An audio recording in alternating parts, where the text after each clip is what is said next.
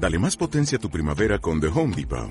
Obtén una potencia similar a la de la gasolina para podar, recortar y soplar con el sistema OnePlus de 18 voltios de Ryobi desde solo 89 dólares. Potencia para podar un tercio de un acre con una carga. Potencia para recortar el césped que dura hasta dos horas. Y fuerza de soplado de 110 millas por hora. Todo con una batería intercambiable. Llévate el sistema inalámbrico OnePlus de 18 voltios de Ryobi. Solo en The Home Depot. Haces más. Logras más.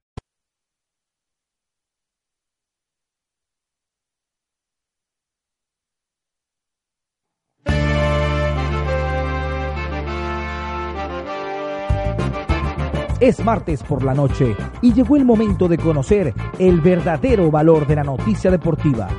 Deporte Today Radio con Carlos Duarte, Ricardo Maciñeiras y Wilmer Castellano.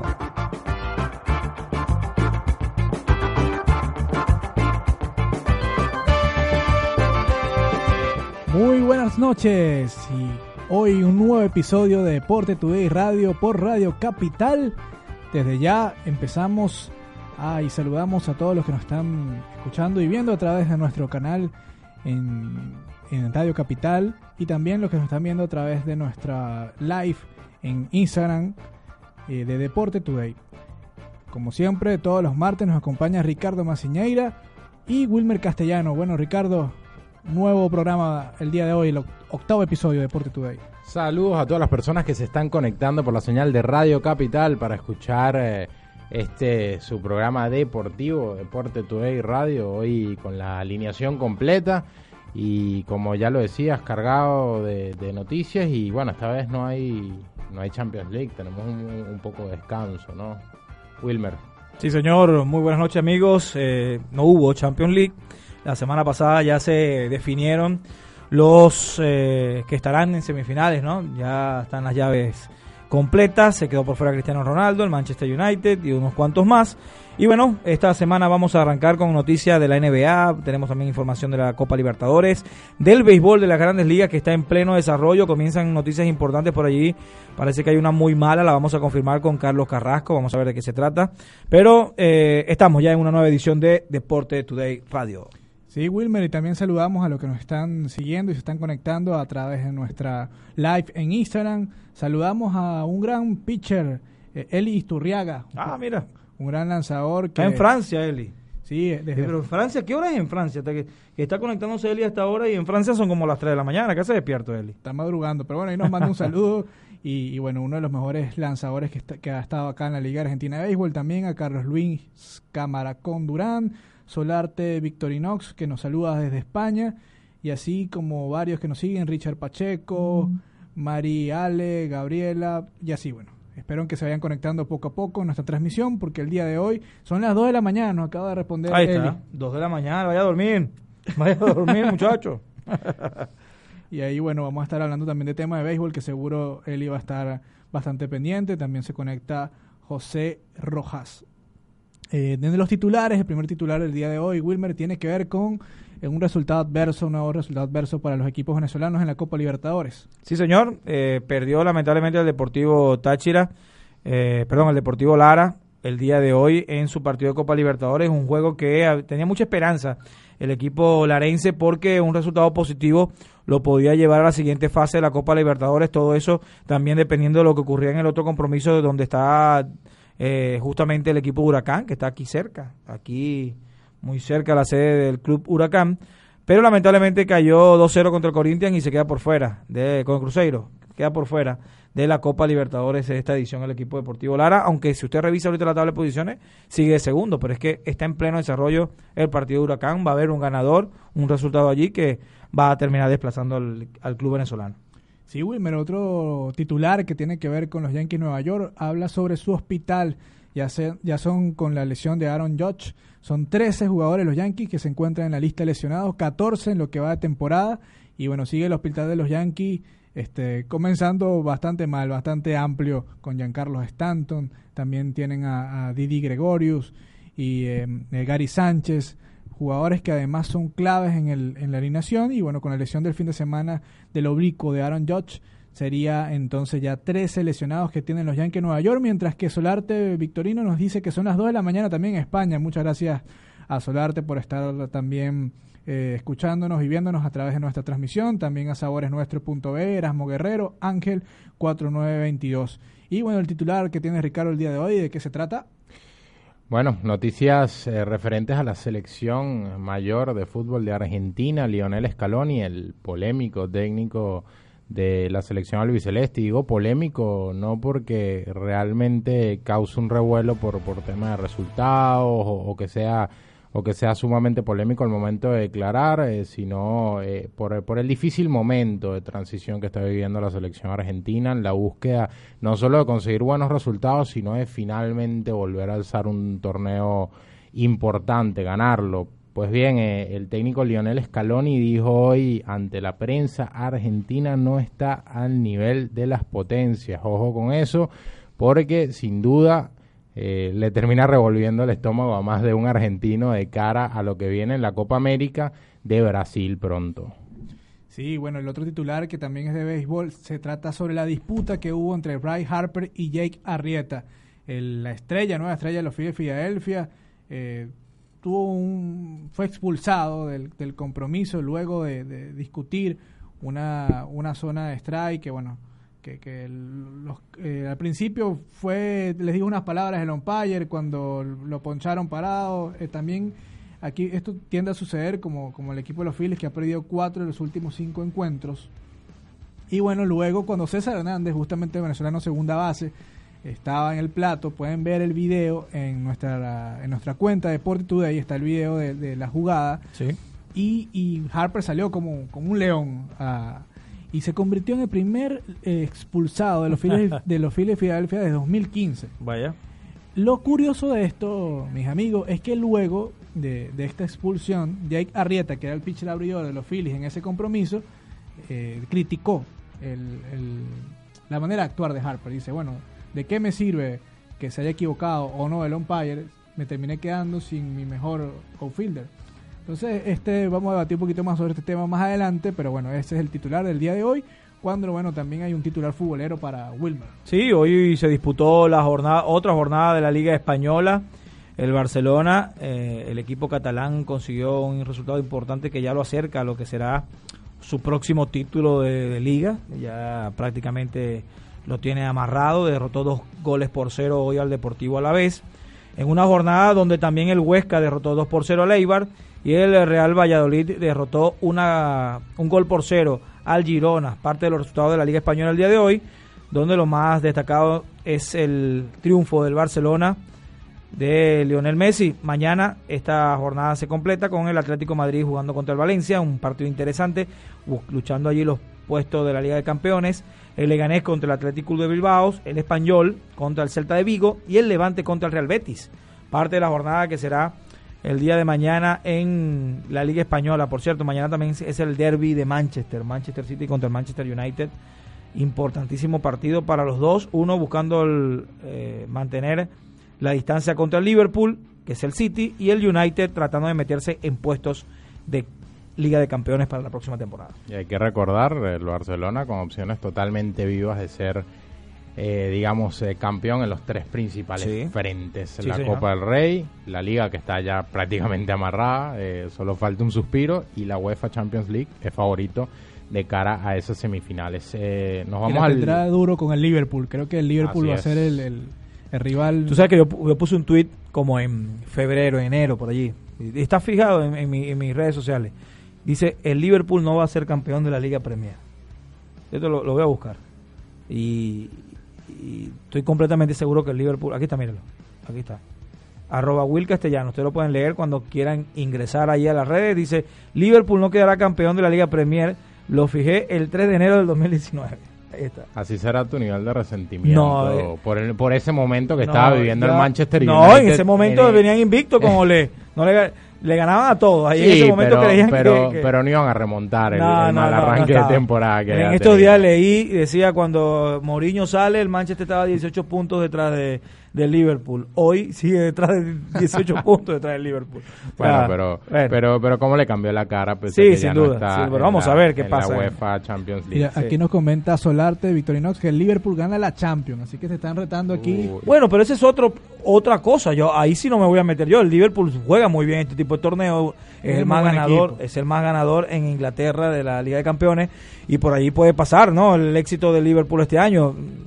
Para mí, para mí de, de todos los semifinalistas es el que es el que tiene el fútbol más vistoso. Eh, la verdad. ¿Te parece? Por encima Sí, del Barça incluso. dejando, sí. dejan- dejando aparte que obviamente el Barcelona Pero tiene, ya va, vistoso. tiene, ya va, tiene los, tiene los destellos Tiempo, espectaculares Carlos, de Lionel Carlos Messi. Ricardo, más vistoso que el Ajax, no lo adelantamos tiene nadie ahorita. Ah, Y el Ajax porque es el No, equipo. el Ajax. ¿Por qué? Porque es el equipo de No, pero la forma en que está, no, está logrando, aparte de lograr los resultados del Ajax, está jugando un fútbol Sí, que sí, está haciendo recordar a, la época gloriosa del fútbol holandés. Pero, pero sigo poniendo el Liverpool porque Ah, además el Liverpool no, no, no, no solo te juega vistoso, sino que te, te puede dominar un partido a nivel posesión y, te, y te lo juega vistosamente. Ya para cerrar nuestros titulares, nos vamos al básquet. Acción de los playoffs de la NBA esta noche. Orlando Magic está enfrentando a los Toronto Raptors. De momento ganando Toronto 6-7-4-4 con lo que podría cerrar eh, la serie en esta primera ronda. Resultado totalmente esperado para el conjunto canadiense, que bueno, se proyectaba para avanzar de ronda, obviamente. Más tarde, o bueno, está a punto de empezar Filadelfia Brooklyn Nets. Eh, la serie está 3-1 a favor de Filadelfia, de ganar Filadelfia, obviamente. Avanza a la siguiente ronda para más tarde San Antonio Denver y Oklahoma City Portland. Esta serie, por cierto, que también se puede terminar hoy, de ganar los Portland Trail Blazers. Eh, y también, por otro lado, noticias en el mundo del baloncesto. El dueño de los, New- eh, de los eh, Brooklyn Nets, iba a decir New Jersey Nets, me quedé unos años atrás antes de que la franquicia cambiara de nombre, recibió una multa de 35 mil dólares por un tuit. Uy, ¿ok? Cuidado con lo que tuitean, muchachos. Yo, Uno bueno, nunca- cuidado con ese tweet del Liverpool. nunca, nunca, nu- nunca se sabe lo que te puede llegar. Eh, la realidad es que, bueno, eh, uno de los, de los dueños de- del equipo de Brooklyn tuiteó con respecto a mm, una jugada polémica que hubo durante el último encuentro entre Brooklyn y Filadelfia, apoyando jugadores, cuerpo técnico, gerencia. eh, con respecto a las críticas que se le hicieron al arbitraje, que cometieron un error, un fallo totalmente humano y después admitieron en un reporte que pudo haber cambiado el desenlace de un partido que terminó poniendo a Filadelfia 3 por 1 en esa serie y que deja al equipo de los Sixers ya a tiro para clasificar. Pero sí, 35 mil dólares por un tuit. Eh, suena bastante, aunque creo que ese señor no le va, no le va ni siquiera a causar eh, ningún tipo de, molestia por, por la fortuna que tiene. Joseph Tsai es eh, el señor co-dueño de los Brooklyn Nets. Mira, Calentico ya le, como- le- le asomaba la información. Carlos Carrasco recién acaba de salir del juego contra los Miami Marlins eh, con una lesión en la rodilla. Uh. Molestia en la rodilla luego de una jugada que no logró completar Santana en la inicial. Entró para hacer la asistencia a Carlos Carrasco y el disparo de ma- eh, fue malo de, de Santana. Exigió eh, a Carrasco que trató de buscar la pelota y cayó de rodillas. Y lamentablemente el venezolano sale. Espero que no vaya a mayores porque estaba lanzando bien Carrasco. Y, y es una lástima porque Carrasco hoy en día es, es el mejor lanzador venezolano. Uh, te lo debato. Hoy en día te lo debato. Sí, sí, sí. con Germán Márquez. Te lo Sí. pongo allí en. Pero creo que es el que tiene más, más Sí, ahorita prestigio, sí, que el, sí. que el que tiene mejor posición. Márquez no, no deja de ser un, un lanzador muy bueno. Sí. A mí me gusta mucho Germán Márquez, pero me parece que bueno que es un lanzador que todavía tiene que consolidarse y, y también le toca lanzar en el course field que no es nada fácil. Carrasco tuvo complicaciones no en su última apertura, sino en la anterior a esa, donde fue vapuleado completamente eh, y, y, bueno fue criticado después de empezar muy bien. Este Carrasco es un lanzador mm, que, que es, in- es un lanzador muy interesante porque es un lanzador que fue muy bueno en las ligas menores, era un as, lo subían en las grandes ligas y no lograba calar, volvía Sí. a bajar y, y ahí la, la posición de Terry Francona, el manager de los indios de Cleveland, fue clave en darle la confianza hasta que le- se logró consolidar. Le costó mucho, pero lo pudo hacer y esperemos que esta lesión no sea, no sea nada grave. Eh, también Carrasco tiene una fundación que se llama eh, Carlos Carrasco Foundation, que ayuda mucho, en- entre ellos a los, a los niños de, de, de Venezuela. Eh, y bueno, es muy importante también la labor que le está haciendo y esperemos que, que no sea una lesión grave. Sí, eh, también lo vamos a tocar más adelante a profundizar. Tal día como hoy se cumple un aniversario ¿no? de la hazaña de, Sí, de Fernando Tatís y ahora el hijo está también emulándolo. Sí, bueno, la, la, la memoria la memoria today del día de Sí. hoy este y que estuvo hablando eh, se estuvo hablando desde temprano fue fue ese gran slam de Fernando Tatís que, que logra, bueno, no, no ese gran slam, esos dos gran slam en un mismo inning, Sí. algo sumamente curioso. Contra los Dodgers, vistiendo la camiseta de los Cardenales de San Luis. Dicen que, que es una de esas hazañas que no se van a volver a repetir, que en un mismo inning de dos gran slam es bastante difícil, incluso dar uno solo. Hay jugadores que, que pierden de gran temporada, grandes temporadas en Grandes Ligas y no hicieron ni un gran slam. O sea, ¿Cuál, cuál es el récord de Grandes Ligas que crees tú que sea imbatible hoy? no, hay varios de- hay varios récords que creo que no que no se van a lograr, hay varios Sí. de Cy que, que- que No, ese no. El de, porque Sayón tiene el de victorias y el de derrotas. Sí. 500 por ahí. Eh, eso no lo logra Sí, nadie. De hecho, hoy en día dudo que hayan jugadores que lleven proyección de ganar 300 juegos. Ya no existe eso. Pero hay uno que de verdad eh, es muy difícil le dé dos no no run de manera consecutiva. Porque lo hizo Tom Larson. Eh, para romper ese récord hay que lanzar tres no no run de manera consecutiva. Sí, no. Tú puedes lanzar dos de pronto, pero hacer tres, nada, es muy complicado. es, es sumamente complicado y bueno, creo que, que así hay varios récords. Bueno, el, el de los honrones de Barry Bonds creo que es uno de los que también va a ser bastante complicado que se pueda se pueda cumplir tomando en cuenta que Descubrieron los juguitos. sí, sí, sí. sí. ya los juguitos no se están tomando como antes. Por el nivel de exigencia física, para mí ese, ese registro de los dos hit no run eh, consecutivos es una locura en Sí. general para el deporte. Sí, sí, Sí, eh, y mental. El, el nivel, el nivel de exigencia física que tiene un pitcher para poder aguantar un juego entero, Sí. eh, cerrarlo y, y que todavía tengas brazos para, para sobrevivir y contarlo es una locura, es una Sí, locura. Es sí, que sin lanzar perfecto 18 innings, que no es nada fácil. Claro, y para eso es para empatar. Ustedes están hablando todo eso para empatar el récord. Para romper ese récord hay que lanzar un tercer juego.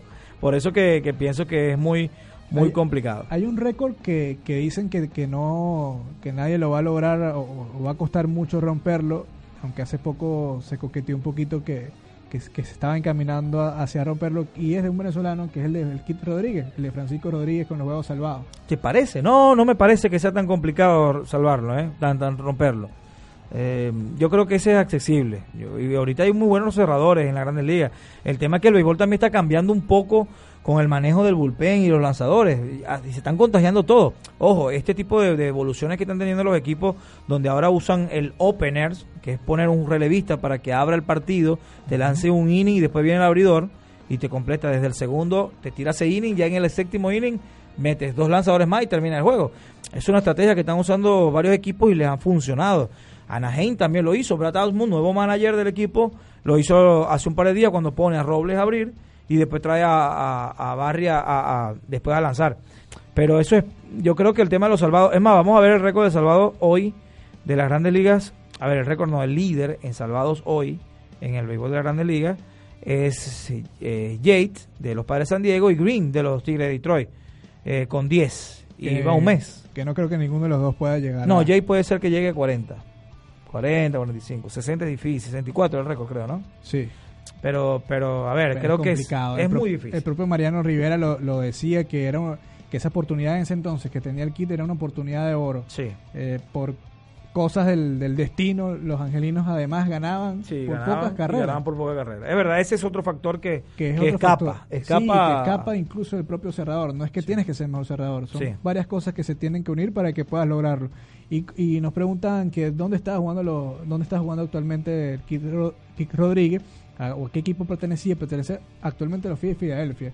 No tenía esa información tampoco, tomando en cuenta que obviamente no está este, en el equipo grande. No, ustedes estarán en ligas menores. Eh, por aquí nos dice Manuel Acosta, le mandamos un abrazo. Dice las bases robadas de Ricky Henderson. Uh, esas sí.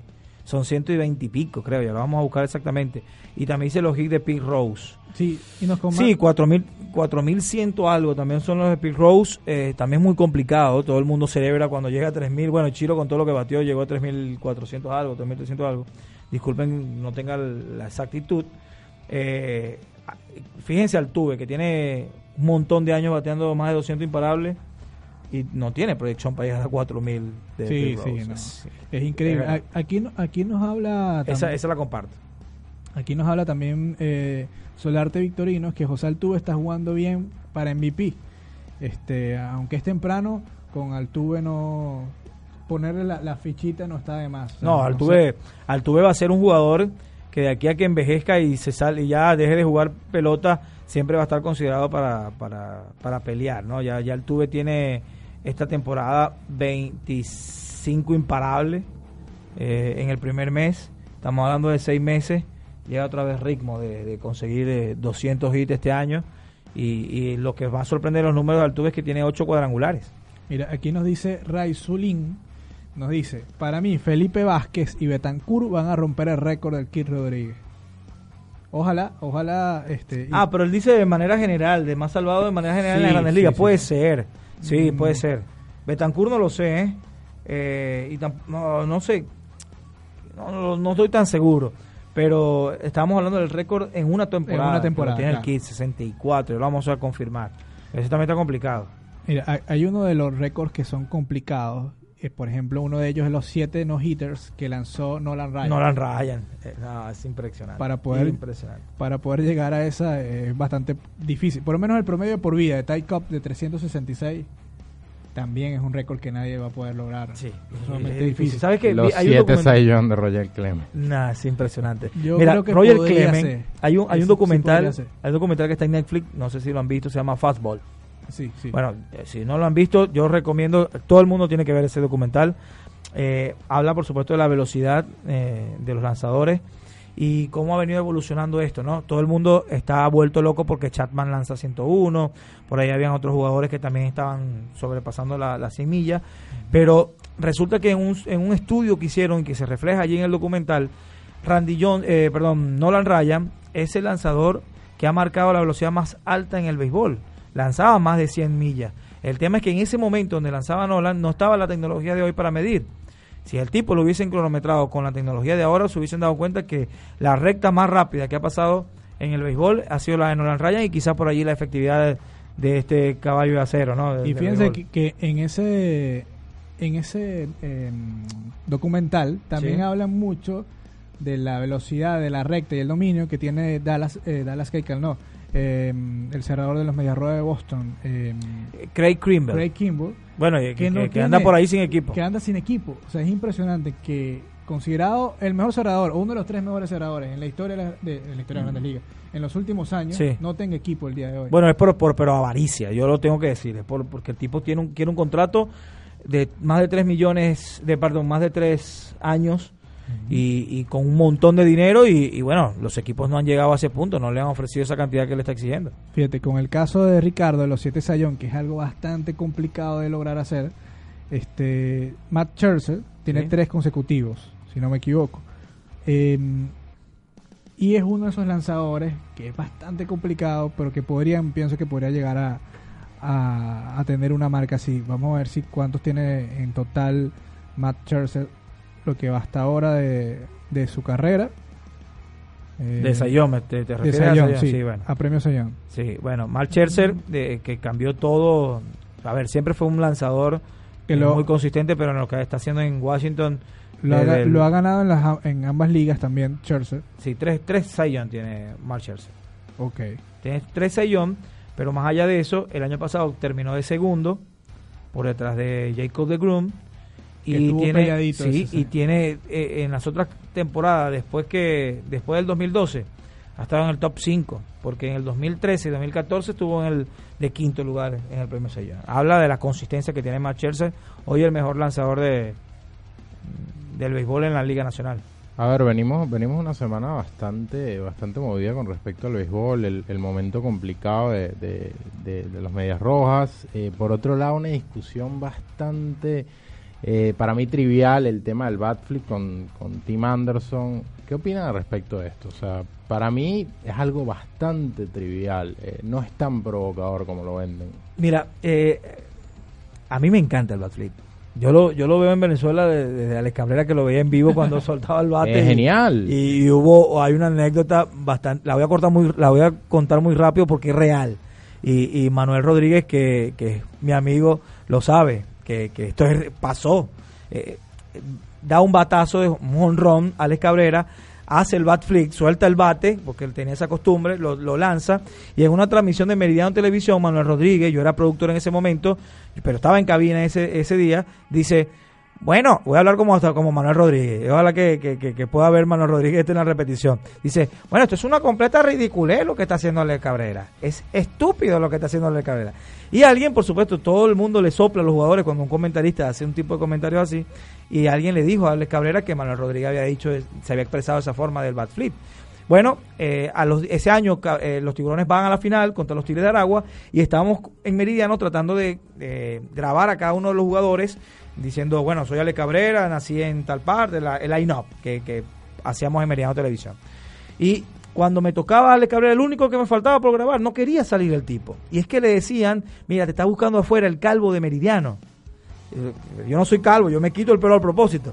Pero pe- pensaba Alex Cabrera que era Manuel Rodríguez y él decía, yo con ese señor no quiero hablar. Yo con ese señor no quiero hablar, decía Alex Cabrera. Y resulta que hasta que eh, salió a tomar práctica de bateo, le tuve que hacer señales.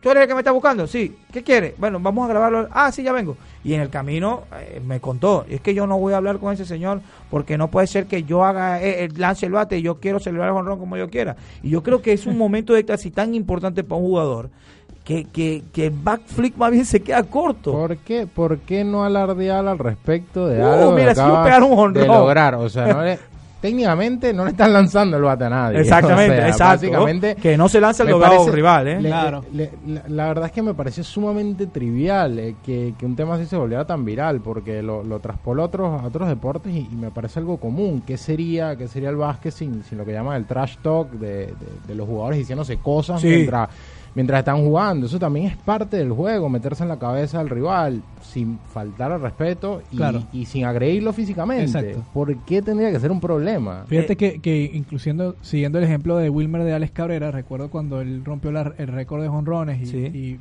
la típica pregunta que le preguntaban sobre su festejo, su manera de, de celebrar, él decía, ¿sabes lo que me cuesta a mí dar un batazo Sí. de esto? O sea, mi celebración no es contra el lanzador, mi celebración es conmigo mismo. O sea, yo estoy celebrando conmigo mismo por dar el batazo y estoy celebrando con el público que es mi público. Entonces, en, en- ese momento, mi reacción, por eso es que mi reacción es efusiva, pero es conmigo. Yo no le- si En cambio, si yo, hago un- yo hago un gesto a un lanzador... Es correcto. Eso es pasan, otra cosa. Eso es otra cosa. Pero en el básquet sí está ese gesto. Eh, sí, Mira, eh, en la final, en la final, bueno, deben ocurrir diariamente. Hoy deben pasar 10 casos. Pero recuerdo uno de LeBron que le hace un bloqueo en el séptimo juego de la final, creo que fue hace 3, 4 años, a Curry. Y, y lo perrió, como se dice en el béisbol, lo perrió enfrente. le- le- y la expresión de Curry era de aceptar. Pues bueno, Claro. lo hizo la jugada, me está eh, celebrando el gesto delante de mí. Es normal en el baloncesto. En el, ba- en el fútbol americano, agarran la pelota y hasta la clavan así en el arco, van a celebrar con el público, se muestran los músculos, hacen de todo. En el, en el béisbol eh, quieren mantener esto como, como una religión intocable y no puede ser. Yo siempre lo he dicho, no estoy de acuerdo con las reglas no escritas del béisbol, no estoy de acuerdo con ninguna. Las respeto y las acepto, porque ya eso es algo dentro de los peloteros. Pero como periodista no no no comprendo por qué después de un honrón yo te tengo que dar un pelotazo porque me- no me gustó cómo celebraste el honrón. Es totalmente de acuerdo. Sí, sí, sí. Y también fíjate que en el, en el béisbol, que también es considerado un, un deporte, eh, se podría decir, de tradición estadounidense, la Sí. familia, quizás por Sí. eso también se intentó que las reglas este, fueran un poco más respetuosas del juego, de las personas que estaban asistiendo, y inclusive en la forma en que los jugadores recorren las bases luego de un gran batazo, ha Sí. sido polémico. Por ejemplo, ¿qué es un perreo para mí? No sé si recuerdan el, el batazo que da Alex González y cuando va por segunda base le empieza a hacer unos gestos Sí, al sí. segunda base. Sí. Ya, ya es como un gesto ofensivo. Eso sí es ofensivo. Eso sí es como un gesto ofensivo, pero ahora celebrar incluso, pienso yo, que celebrar con el black flip, black flip de, de coño sa- saltar, de brincar, de buscar, de mostrar em- emociones, eso puede incluso traer eh, más emociones a un deporte que Claro. se critica mucho, se critica mucho, se cuestiona mucho porque Sí. tiende a ser para muchas personas aburrido. Entonces, si queremos que el deporte se, está intentando que sea un poco más rápido, que, que, que ayude un poco a que la gente El espectáculo. el El espectáculo. espectáculo, no pasa nada. esto eso es parte del espectáculo. No sé si recuerdan también una final entre Magallanes y Caribe Anzuategui. Eh, había un pitcher dominicano que cada vez que lanzaba eh, hacía un movimiento como si estuviese volando. Sí, sí. Y, Eh, Nelson, de apellido Nelson. exacto, Máximo Sí, Nelson. Máximo Nelson. Y vino, eh, fue en mayor, Balvino fue en mayor, le dio un, le Le conectó un sacó el arco y la flecha. le sacó un arco, tomando en cuenta que por Caribe Anzuate le sacó un arco y le lanzó como una flecha imaginaria. Y Máximo Nelson se- Se reía. eh, empezó a reírse. Pero más allá de eso, en el recorrido del jonrón, cuando iba de, de home a primera, él hizo el gesto también. Bambino fue mayor, hizo el gesto. Y el de- público- sí, y la gente. en el Alfonso lo- Chico gozó. le empezó a hacer el mismo gesto que él hacía y eso creó un ambiente que, que Mira, cuentan las personas que es allí. importante saber qué piensa la gerencia y qué piensa League Baseball de esto que están agregando al espectáculo. Y, y yo siempre tomo como termómetro y mucha gente quiere decir, bueno, pero ¿qué termómetro es ese?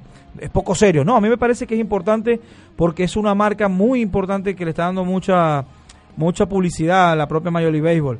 Y, y usted lo, ustedes entran a, la página web de Major Baseball y en la parte de entretenimiento consigue hasta 10 tipos de videojuegos distintos, todos oficiales de Major Baseball. Y el videojuego oficial MLB The Show, cuando vas desbloqueando recompensas importantes en los niveles más altos, es decir, tienes que darle fuerte al juego para desbloquear esos niveles, te van desbloqueando son celebraciones con Bat Fleet y se llama Bat Fleet. Y el que sale en la portada de la tarjeta del Bat Fleet que desbloqueaste es justamente Bautista, haciendo referencia a ese Bat Fleet que desató toda esta locura que ahora todo el mundo critica, ¿no? Bueno, muchos critican, otros les encanta, otros no. A mí el Bat Fleet me encanta, de verdad, de verdad, me encanta el Bat Fleet. Hay tantas cosas irrespetuosas que puede hacer un, un deportista y yo creo que eso no, no, no entra dentro de esa categoría. Eh, en estos días compartíamos en, en la cuenta de, de Deporte Today, por ejemplo, está pasando mucho en el básquet con James Harden, que, que, bueno, sabemos que tiene un manejo de balón eh, espectacular, eh, uno de los mejores manejadores de balones de, de balón de la liga. Eh, hace un crossover, te deja un jugador en el piso, Sí. hace el step back para alejarse y, y sacar el tiro de, de tres puntos y espera, se queda mirando al rival que dejó en el piso, Sí. tipo hasta hacer contacto visual y después lanza. Eso es mucho más irrespetuoso Claro, que un bat flick. Claro. No sé. Ahora, y si, y si ya tú tocaste el, bas- eh, el baloncesto para hablar de, de- de ese tema, eh, eh, aquí en Argentina está caliente todavía la situación de Jan Hurtado, que pues viene siendo, le hizo una especie de, de Piet Fleet, no sé cómo llamarlo, pero hizo una jugada espectacular, eh, se verá si seguramente la tenemos en, en nuestras redes en, Una, en una- Deporte sí, Today. una- una de esas cosas que, que hubiese hecho Ronaldinho en sus mejores momentos. Lo hizo, lo mostraron Sí, sí. videos de Ronaldinho haciéndolo y, y se eh, lo retuiteó, claro, retuiteó. Está diciendo nuestro productor que Ronaldinho Pero es que Ronaldinho el- se lo hizo, hay, hay cuando Ronaldinho lo ha hecho y hay eh, también varios de Brasil que se lo hicieron en, en partidos oficiales de Argentina. Es decir, no está, no estuvo mal. A ver, porque lo de Jan Hurtado específicamente no fue un irrespeto, por lo menos es mi punto de vista, porque fue un recurso que él utilizó para quitarse la marca encima, que la lo- el chico lo estaba presionando y él, bueno, hizo esa jugada y, y le terminó dándole un pase perfecto al compañero que venía. Claro, interpretaron que era minuto 47 el segundo tiempo, iban ganando 3 a 1, eh, todo estaba complicado y bueno, él quiso como que ofender al rival. No, no, no, no. La gente de gimnasia está enloquecida y el periodismo de Argentina amaneció hablando de Jan Hurtado, que le han dedicado programas enteros al hombre, eh, fueron hasta su casa para que les enseñara a los periodistas cómo hizo esa jugada porque...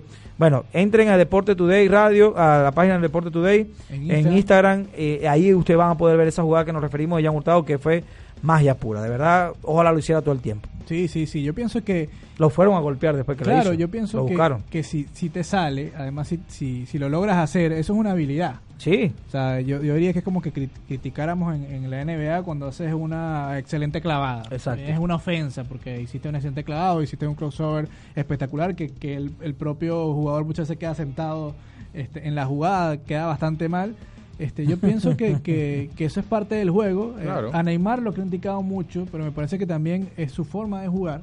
Este, es su forma de, de hacer las cosas. No sé si recuerdan también una que fue muy famosa de Cuauhtémoc Blanco. claro, Este, pero es que Cuauhtémoc lo hacía, la cuactemada se llamaba, apretaba con los dos pies el, Y el balón el y saltaba, ¿no? pero él lo hacía y le quedaba bien a Cuauhtémoc Blanco. Yo le hice una caimanera y me Y quedé te en salió mal, y te salió mal. No, le salió, le salió que fue lo Ah, mejor de la bien, situación y, y- y desde entonces lo recordamos como Y el en Cuauhtémoc FIFA Blanco hay una versión de FIFA que tú apretabas unos botones y hacías también la jugada de Cuauhtémoc Blanco. Manuel Acosta dice, eso de Jan Hurtado es porque lo hizo él, pero si lo hubiese hecho un argentino no dicen nada. eh, hablando A mí, ¿no? a- a- a mí me parece que una de las cosas que pero yo también- vi muchos argentinos defendiendo ta- la jugada. Que también desafía eh, dentro de la cancha es que te lo haga. No, no lo estoy no estoy justificando que, que sea algo que esté mal, pero que, que a la vez desafía es que te lo haga un jugador tan joven.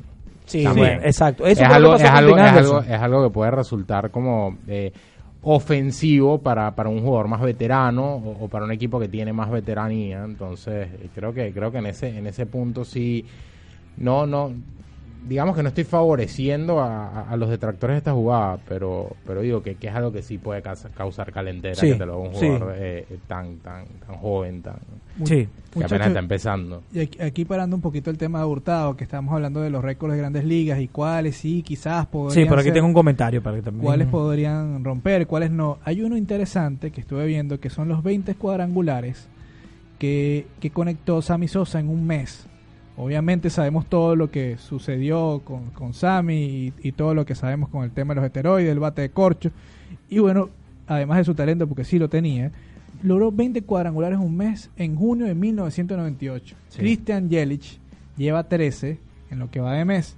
El fin de semana, Cody Bellinger hizo una jugada espectacular que le quitó el 14. Sí, no, y Mike Trout hace dos semanas le había quitado también uno en, en ya, ya llevará 15. Sí, ya Entonces, llevará 15. El comienzo de, de Christian Yelich eh, es impresionante lo que está haciendo Sí. hasta ahora. Y cuidado, está a 7 cuadrangulares. eh, basta- dar 7 cuadrangulares no es fácil en lo que queda de temporada, en lo que queda de mes. Pero bueno, este récord que se que está entre los récords más difíciles de, de poder romper, que son los cuatro- 20 cuadrangulares de, de Sammy Sosa, en, en un mes, Un mes. podría eh, Christian Yelich pelear. Sí, eh, hablando también de eso, del, del arranque de temporada de, de Cody Bellinger, eh, ha sido fantástico, ¿no? 11 honrones. 20, 20 cuadrangulares. A ver, eh, aclárenme algo. 20 cuadrangulares En un mes. ¿Cuánta- En un mes. ¿Cuántas veces? O sea, desconozco la, la frecuencia con la que juegan los Sí. equipos de la MLB. Todos los días menos los lunes cuando viajan a la semana. Descansan un Pero- solo día a la semana. Y muchas veces los juegos. Estamos hablando de 28 juegos más o menos. al mes. 28 juegos para Sí, acá. Para, sí, para al mes, más o equipo menos. al mes. Ah, Sí, 28, 29 incluso. Sí, estamos hablando de, de 29 juegos donde tomas como mínimo cuatro turnos oficiales. Quizás por ahí a veces tres, ¿no? Porque tomaste dos boletos. Y este tipo de jugadores toma muchos boletos pero no le quieren pichar. Eh, de hecho, eh, Christian Yelich eh, es uno de los líderes también en, en boletos recibidos en todo el béisbol con 16. El líder es Mike Trout con 22. Ese sí que nadie le quiere tirar a Mike Trout. 22 bases por bolas esta temporada. Eh, por aquí nos escribió Manuel Acosta, también decía que el otro récord complicado es la seguidilla de hit de Yogi Berra, pero el récord es de Joey Mayo con 56, creo, aunque Wimper lo rompió. en un capítulo, Wimper lo rompió. Pero, pero sí, eh, son 56 de, de Joey DiMaggio. Y complicado también conectar 56, con, eh, Sí, 56 exacto. hits de Que manera fue consecutiva. En 1941, además. Es un récord que está desde, desde 1941 que está bastante complicado poderlo romper. Hay uno que también es una locura, que son las 110 blanqueadas lanzadas por Walter Johnson. Eso también este, nos tenemos que olvidar de, de esa blanqueada. Un lanzador, eh, un buen abridor, logra máximo dos, tres blanqueadas en, en el béisbol actual, en lo que va de- en años. Imagínense hacer este récord de Walter Johnson que tuvo 110 blanca- blanqueadas en su en su carrera. No, este tema de los récords de verdad que es muy bonito. Eh, por allí lo que más desearía Grandes Ligas es que alguien rompiera el de Barry Bonds para no tener que tener a Barry Bonds allí anotado, porque ellos mismos quieren borrarlo a Barry Bonds, ¿no? Eh, no, lo, no lo quieren reconocer como el, el hombre récord y, y es injusto, algo que está pasando también con el tema de los de Pete Rose, ¿no? Que mayoría de béisbol sí acepta que el tipo tiene el récord, pero ni siquiera va a entrar al Salón de la Fama. Y estaba vetado. No, y- es un eh, tema también. El, el récord también de los ponches de Nola Ryan también es prácticamente imposible. Los 383 ponches es una locura. Cuando Sí. un lanzador eh, supera los 200 ponches es un éxito. Y llegar a 383 es, es bastante complicado. Y bueno, son unos de esos récords que, que es bastante complicado. Los 20 ponches en un juego también los tiene Roger Clemens y Kerry Wood. Hace, este, mm, si no me- mi memoria no falla, creo que el fin de semana James Paxton en 6 innings ponchó a 12. Iba muy bien, no sé, el, eh, decisión, eh, lo sacaron, no sé si tuvo una molestia. Kerry Wood dijiste, ¿no? sí, sí, sí. eh, no, James Paxton. No, pero Kerry Wood es el del récord, sí, Exacto, 20, de récord 20 con, ponches. con Royal Clemens. Sí, sí, sí, sí. Randy Johnson tiene varios partidos de 19, 18 por allí también. eh, pero no, es muy complicado ponchar. O sea que 7 solamente pudieron descifrarte. Los otros, chao, ponche. Eh, es complicado eso, ¿no? Bueno, pero son los récords. Esto es un, una arista del béisbol que a mí me encanta. Los números, por supuesto, siguen tomando más protagonismo cada vez que avanza el béisbol. Hoy en día los jugadores son medidos por sus condiciones, no solamente por el averaje, sino también por el resto de lo que puedan llegar a ser en el béisbol. Este señor Cody Bellinger está bateando 424 en 85 turnos en las grandes ligas. Increíble. Otro de los temas que teníamos pendientes para, para, el béisbol, eh, porque como decíamos, fue una, fue una semana bastante eh, bastante llena de noticias en, el mundo de Major League Baseball. El mal momento de los Medias Rojas, eh, últimos finalistas y, bueno, campeones de, la, de, la, de la Major League Baseball. Brevemente, ambos expliquen qué está pasando con los Medias Rojas. Mira, el tema de los Medias Rojas de Boston, hoy, hoy puede ser un partido de esos el, el que se disputó en primera a primera hora porque ayer se suspendió por lluvia y hoy disputaron una doble cartelera con los Tigres de Detroit ahí en Fenway Park y en el primer compromiso es un reflejo de lo que ha sido los Medias de Boston hoy, ¿no? Eh, en este arranque de temporada. El equipo comenzó bien, comenzó bateando, pero y, extrañamente, y digo extrañamente porque este año ha sido un desastre para Chris Sale, lanzó bien, tiró 5 innings, permitió apenas 4 hits, eh, poncho a 7, eh, estuvo Chris Sale mejorando, ¿no? Una buena pero, salida. pero una buena salida, pero el bullpen un desastre. El bullpen un desastre, todos superando los cinco puntos de efectividad. Y en el sexto le hicieron una. En el séptimo lograron sacar el cero, pero en el octavo le hicieron tres. Y en el noveno uno y el partido terminó perdiendo Boston siete carreras por cuatro cuando el señor Chris Sale lo había dejado ganando. Y ese es el reflejo de los Medias Rojas del Boston. No tienen la profundidad del, en el bullpen, en el picheo no ha sido efectivo este año. Y también ha empezado a despertar poco a poco eh, Mookie pero no ha sido el Mookie Betts MVP. Todavía no, no está rindiendo ese nivel. Eh, Solo está bateando JD Martínez. JD Martínez, porque Benintendi se lesionó y apenas está comenzando otra vez el ritmo ofensivo. Y, eso te pasa factura. Cuando no se conjugan todas esas piezas que terminan ser importantes para ganar un partido de béisbol, creo que, que la tiene complicada Boston en este arranque. Carlos. Y, la, noticia, antes de, analizar un poco los Medias Rojas de Boston, la noticia del día de hoy es que los Medias Rojas subieron al prospecto venezolano Hernández. Que, que Oscar, ¿no? Sí, Darwinson, Darwinson, ah, Hernández, que es un lanzador que, que promete bastante. Es un lanzador zurdo que, que está subiendo, es bastante joven y bueno, se espera que, este lanzador logre, tiene apenas 22 años, es uno de los principales prospectos de las grandes ligas. Y bueno, Darwinson Hernández es el lanzador que eh, está subiendo. Los Media Roja de Boston es un equipazo, es un equipo bastante completo. Fíjense que su cerrador, Craig Kimball, eh, no está, está en la agencia libre, creo que ahí es una parte muy importante porque cerrar los partidos es sumamente eh, clave. Los Medias Rojas de Boston tuvieron el año pasado problemas con su bullpen, luego el bullpen se convirtió en uno de los mejores, luego pasó a ser uno de los... Hay una irregularidad que se está viendo en este arranque de campaña. Y además los batazos no están saliendo.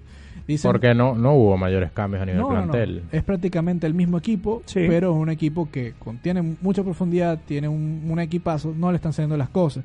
Está perdiendo también el encuentro ahorita con los Tigres de Detroit. El segundo. Por cero, el segundo juego un equipo de los Tigres de Detroit que no, no llegaría a ningún lado. O sea, si ya, ya estás perdiendo en casa en el Fenway Park con los Tigres de Detroit los dos partidos del día de hoy, es una muestra que lo de los Medias Rojas es, bastante grave.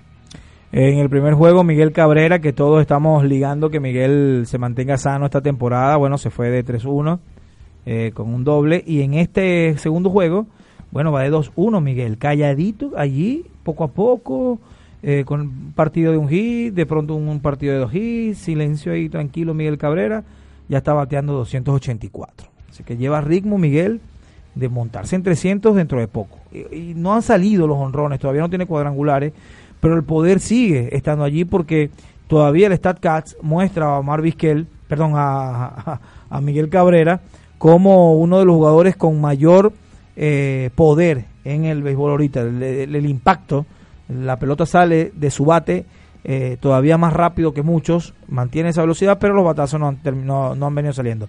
Debutó Darwinson, lo subieron y debutó. Ahí tiene, ya hoy tiene un inning lanzado y en 19 lanzamientos tiró 11 strikes y no permitió carreras, así que muy bien.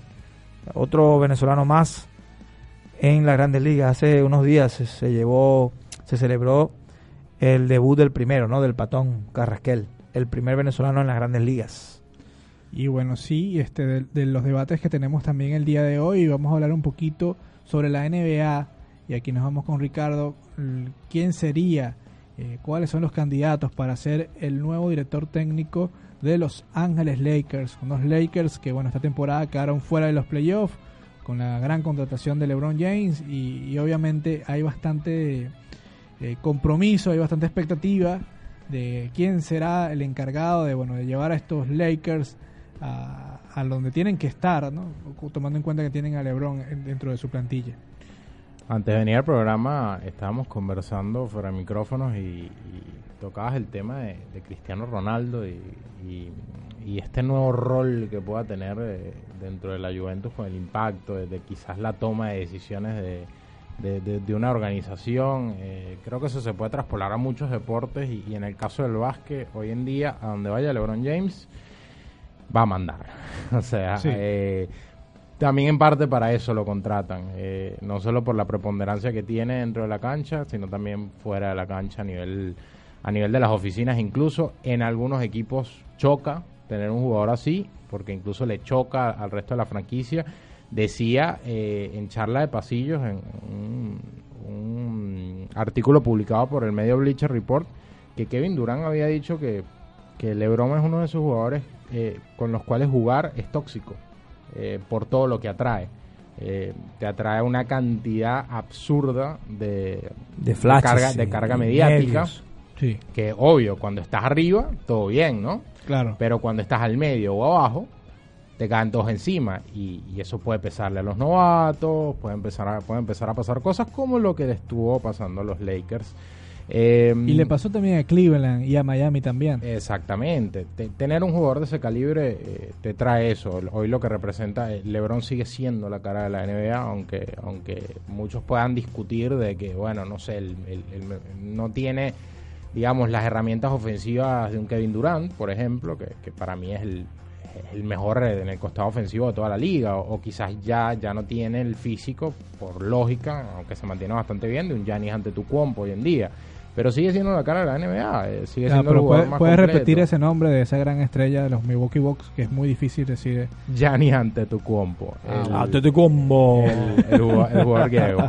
bueno, en la, en la lista, bueno, ahorita, ahorita hay una pasarela de nombres para Los Ángeles Lakers. Eh, en lo más arriba está Tyron Lue, quien ya dirigió a LeBron James en Cleveland un técnico para mí eh, bastante promedio, que todavía tiene mucho por delante. No creo que sea el indicado para, para, para un cargo así, pero bueno, hay un vínculo con LeBron James. Sí. Eh, y recuerdo que se criticaba mucho que dejaba que LeBron tomara mucho la autoridad, incluso habían videos donde se mostraba a LeBron este, dirigiendo por yo encima no estoy, de él. Yo no, yo no estoy a favor de, de, de esas situaciones cuando el jugador está por encima de todo, del técnico, de la organización. No, eso es me un parece, desequilibrio me total. parece terrible y está pasando en varias franquicias de la NBA, pasa en Oklahoma con Russell Westbrook, pasa eh, en el equipo donde vaya LeBron. No me gusta. Ahora bien, imagínense, imagínense, tiene LeBron en el banquillo un tipo como Popovich. Uh. ¿Ustedes creen? Obviamente que no va a pasar porque Popovich va a cerrar su carrera en San Antonio, donde la empezó. Eh, ¿Ustedes creen que pasaría una situación así? No.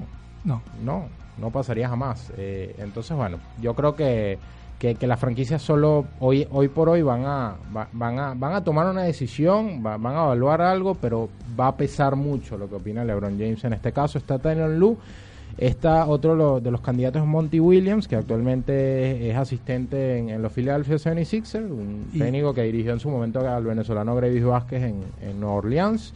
Eh, un técnico capacitado. Y por último el que más me gusta a mí es Jason Kidd. Ese es el que más me gusta a mí eh, Jason Kidd. ese ese me parece que, que es un técnico prometedor eh, ya empezó a tener eh, una carrera eh, promisoria en sus primeros años con, con, con Milwaukee por ejemplo. Es, es, quien formó un poco lo que estamos viendo hoy en día ante tu compo quien quien lo probó como un base un tipo que mide más de 2.10 o sea sí. y que te maneja el balón de una manera eh, ideal, eh, pero ese es el que más me gusta. Sí, eh, sí. Por la qué clase jugaba Jason Kidd? Un base espectacular. La preponderancia también que tiene un tipo así por la carrera que tuvo como jugador. Claro. Creo que eso pesa y, y, que, y que yo creo que se traspola y se convierte en respeto también al, al momento de, de, de- de que los jugadores vean un técnico. Mira, hay un dato que, que estoy leyendo ahorita acá en ESPN interesante con Jason Kidd, que es Jason Kidd tiene vínculos anteriores con LeBron, James, LeBron James cuando fueron sus compañeros de equipo en los Juegos Olímpicos en 2008, que ganaron juntos el Así oro en. Beijing, y también los Dallas Mavericks cuando derrotaron a James y los Miami Heat en las finales de la NBA 2011. Además que, que Jason Kidd fue de esos jugadores que, que tenían un liderazgo espectacular. Aún en, aún en cancha tú decías, bueno, él puede ser eh, un, un- un buen eh, eh, entrenador. Incluso si lo, si lo vemos como jugador y lo comparamos, por ejemplo, con Steve Kerr, que ha sido un entrenador excelente, sumamente eh, brillante, Jason Kidd era una estrella. O sea, Jason Kidd eh, realmente era un jugador eh, protagonista y además este, tenía una jerarquía desde, jugador que, que, que podría uno creer, que se podría creer que puede ser un gran director técnico. Ahora, en, tú hablabas de ese aspecto tóxico que puede generar un jugador, eh, en este caso hablando de LeBron James, y, y ocurre en muchísimos equipos, ¿no? Y creo que en el baloncesto eh, pesa más, porque la plantilla no es tan larga. Estamos hablando de 12 jugadores que están, más la reserva, que creo que son 3, 4. Igual, y, Y- y- y normalmente un, un equipo fuerte y bien armado te juega con 8, 9 jugadores y hasta ahí. Claro, la plantilla, O sea, eh, los no inscritos para no disponibles están más. 12, pero no, no, no juegan todos. Eh, creo que ahí se siente mayor el impacto de la influencia que puede tener un jugador de este calibre eh, sobre todo lo que se mueve. Por allí en el fútbol quizás se filtra un poco más porque son 25 jugadores, se crean quizás los grupos, eh, igual pasa en el béisbol, en el béisbol incluso es más complicado el tema de tener jugadores que puedan e- ejercer tanta jerarquía dentro de un equipo que lo puedan desestabilizar, porque por ahí suben, bajan, vienen algunos jugadores, se lesionan, te vas a la lista lesionados. Es un poco más dinámico el tema del manejo de los rosters y de los y armar el equipo. Pero creo que, que en la NBA y con lo corto que puede ser una plantilla se siente un poco más este impacto y es más preocupante que en otro en otro deporte. Así es, así es. Yo creo según que- las noticias, este con Jason Kidd ya se entrevistaron sí, sí. Los Ángeles Lakers. Y aprovechamos también, le enviamos saludo a Brian Flete, que es un jugador de, de las Águilas del Zulia. Siempre me, me acuerdo que cuando empezó a a sonar, Le decían Ryan Fleet. le decían Brian Fleet y él decía, pero yo soy Flete. Sí, yo, yo creo que no se debe acordar, pero nos fuimos una vez, estuvimos comiendo con Luis Jiménez, eh, estuvo también Brian Flete, eh, y, y fuimos a comer en un sitio de Maracaibo que vendían unos patacones gigantescos. ¿A qué pincho? A qué pincho, allí, allí estuvimos comiendo, y, que no sé si se acuerda, Brian, un gran saludo para él. Eh, pero sí, recuerdo esa experiencia que yo creo que yo fui uno también que le habrá dicho en algún momento Brian Fleet, eh, Flete. De Falcón me parece que es él, ¿eh? De Sí, Falcón. es de Falcón. Sí. Es, Bueno. es de un pueblito de Coro. Es, un, es de un pueblito en el Coro que no es Falcón, pero ahorita no recuerdo cuál es. Bueno, como, como lo decías, ya hubo ya hubo entrevista con Tyron Lu, eh, ya hubo charla entre la Dicen que hay dos ha habido dos entrevistas eh, con Tyron Lue. Y, y bueno, la, la de Jason Kidd, en los próximos días ya Filadelfia le dio el permiso a Monty Williams para, para entrevistarse con, con el equipo de Los Ángeles. Eh, ahora lo importante es que lo más pronto posible resuelvan esta situación, ya pensando en el, en el draft, que va a ser el, gran momento para Los Ángeles para hacer las, las movidas que, que muchos están esperando. Eh, uno de los equipos que se espera que, que pelee por una de las superestrellas que van a estar sobre la mesa. eh, por ejemplo, puede ser un Kawhi Leonard, que va a ser agente libre y, en varias ocasiones ya ha estado vinculado a, Los Ángeles Lakers. Eh, hay muchas opciones sobre la mesa. Kevin Durant no creo que vaya a parar en Los Ángeles Lakers, pero está sobre la mesa. Seguramente irá a los Knicks. Kyrie Irving también va a estar sobre la mesa. Eh, va a ser una agencia libre muy, muy, muy, muy jugosa para los equipos que se van a animar a, a ir por a ir por jugadores. Eh, espero espero que Jason Kidd termine termine en Los Ángeles Lakers. Creo que es una oportunidad eh, linda eh, para, para un técnico que está empezando un poco eh, em, paso a paso. eh, no, no, no yendo directo a un equipo eh, competitivo y, y- bueno, ha marcado, ha marcado en, en su paso por Milwaukee, en su paso por Brooklyn y ahora podría, podría hacerlo también en, en, en Los Ángeles. Esperemos a ver. eh, y bueno, de momento acción en los playoffs. Ya se está definiendo un poco la serie de Filadelfia. Estaba viendo ahí que, que bueno, le está pegando tremenda paliza a Filadelfia a Brooklyn, eh, está ganando esta cenada 43-17, eh, una locura, está por cerrar esa serie y Toronto también está ganando cómodamente en Orlando, así que probablemente hoy ya tengamos clasificados en esa llave, que por cierto sería el duelo Filadelfia-Toronto para la siguiente Uh, ronda. duelazo. Sí, un, un- un partidazo, eh, bueno, una, una serie tremenda y difícil, difícil, difícil de vaticinar, eh, porque son dos equipos eh, que se perfilan, eh, que desde, desde inicio de temporada eh, estaban perfilados a ser finalistas de la conferencia este. Igual pasa con Milwaukee-Boston, que va a ser.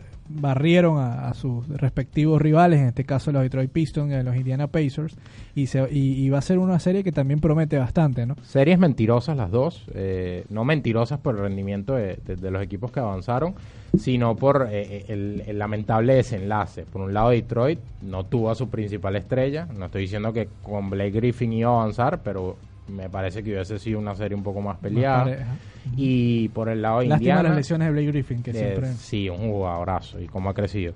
Eh, y por otro lado, Indiana, eh, que no tenía a Víctor Oladipo, su principal estrella. Un equipo que hizo una tremenda temporada regular y bueno, eso termina derivando en el, en, en el avance de Milwaukee-Boston, que es lo que se esperaba. De momento, todo está sucediendo como se esperaba. Por el otro lado de la llave es que están pasando, yo creo que las mejores cosas.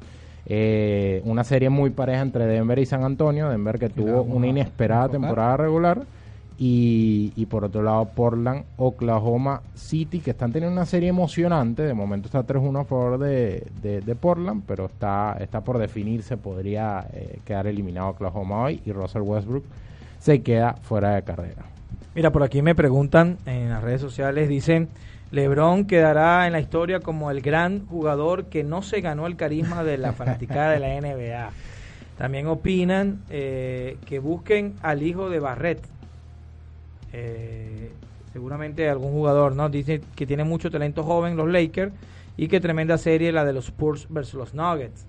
Eso es eh, parte, ¿no? De los comentarios. Por aquí nos preguntaban por Carlos González, cómo estaba. ¿Qué opinábamos de Carlos González? Bueno, hoy de 4-1 con perdió el equipo de los indios de Cleveland contra Miami. Cargo terminó de 4-1 ese partido y ahora batea 292 en el béisbol de la Grande Liga con los indios de Cleveland. Ha estado muy bien Carlos con, Sí, los indios de Cleveland. 6 Y- imparables en 21 turnos. Un equipo que también empezó un poco flojo con la lesión de Francisco Lindor y José Sí. Ramírez, que ha estado bastante apagado con el bate. Suben a Carlos González, que se podría decir no les costó prácticamente nada y, y está haciendo el trabajo que es lo que ellos están buscando. Aquí nos saluda también Julián02 cuando ya estamos terminando y vamos a, darle fin ya a lo que es este programa del día de hoy. Bueno, muchísimas gracias a todas las personas que se conectaron a través de los diferentes canales, tanto por el streaming de Radio Capital, en la página web, como eh, en el en vivo de YouTube y, y también en Instagram, a través de nuestras redes sociales, arroba Deporte Today en Instagram, arroba Deporte-Today en Twitter y que no se me olviden los twitters, de, las cuentas Twitter de ustedes, arroba Will Castellanos. eh, Sin la S, castellano. ah, Will Castellano, eh, arroba Carlos J. Duarte, ¿no? Así es. y arroba RJ Macineiras en la producción Sergio Silva, en la dirección Fernando Andrade, en la coordinación comercial Karina Loaiza y los estuvimos acompañando Wilmer Castellano, Carlos Javier Duarte y quien les habló Ricardo Macineiras. Esto fue Deporte Today Radio.